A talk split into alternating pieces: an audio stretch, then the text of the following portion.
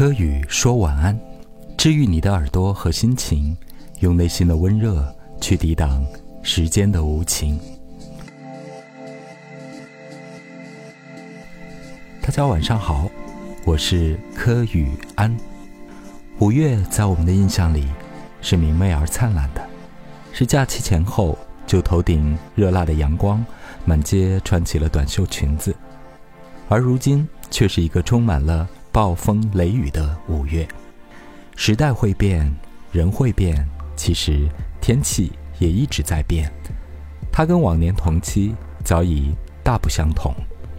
五月了，我们还是孤身一人；五月了，你们还是争吵不休；五月了，你真的还是不会谈恋爱，甚至说你不知道什么是爱。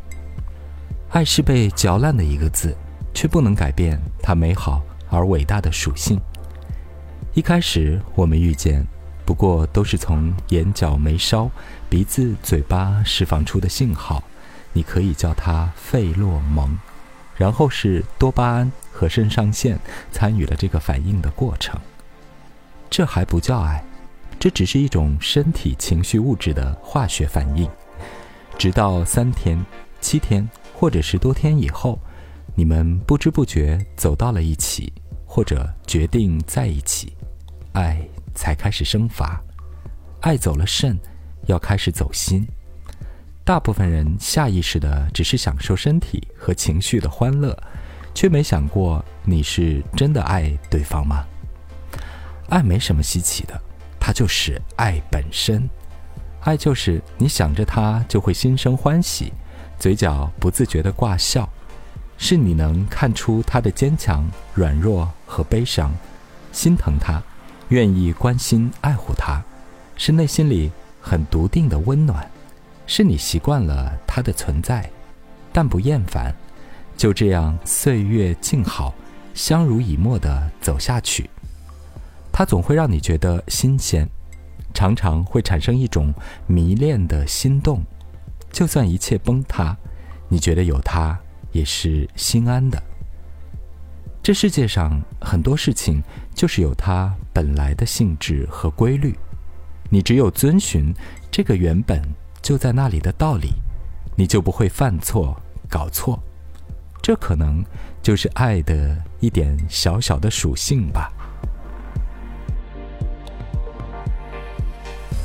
我很惊讶于现在的人们对于恋爱和结婚的恐惧。上周在秦淮河边的小酒吧，前天晚上半夜响起的微信咨询，这两个女生，我发现她们对结婚都是蛮害怕的，于是觉得这可能是一种时代爱情症候。首先有个前提，就是我们都会遇见爱情里的渣男，也可能会经历婚姻的失败，最基本的就是争吵。每一对情侣夫妻。在某几个年份会持续争吵，我们都会在爱情里暴露出自己的缺陷和性格的极大瑕疵，从而给对方造成心理障碍。而持续的争吵，不妨把它当成一种双方的化学反应。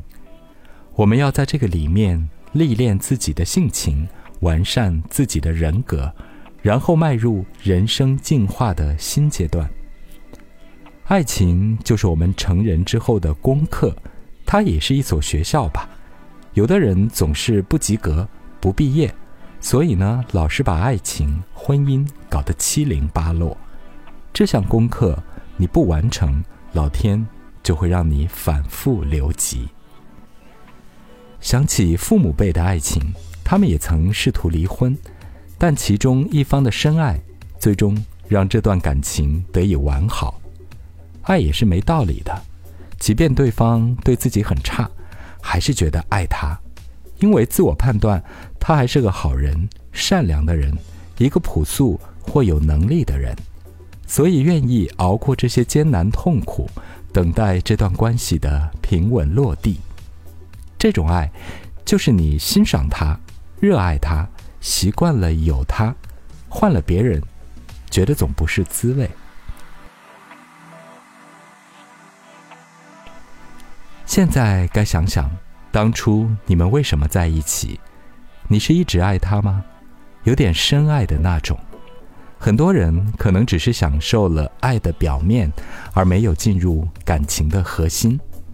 爱应该是坚定的，即便有很多问题，谁没有问题呢？还是决定应该就这样在一起走下去。你认定了自己的选择是对的、可行的。当然，现在大家考虑的问题比较多。事业啊，金钱啊，房产、车子，门当户对，未来发展等等等等。我觉得这些问题还是要有爱来做基础的。如果你对他没有这种依恋般的爱，不能接纳他所有的缺陷，也不愿意在心底对他好，同时爱还是要有所牺牲和奉献的，而且你愿意花时间去经营你们的时光。纠正彼此的问题，如果不能做到这些，其实可以分开的，因为这不符合爱情的性质和规律。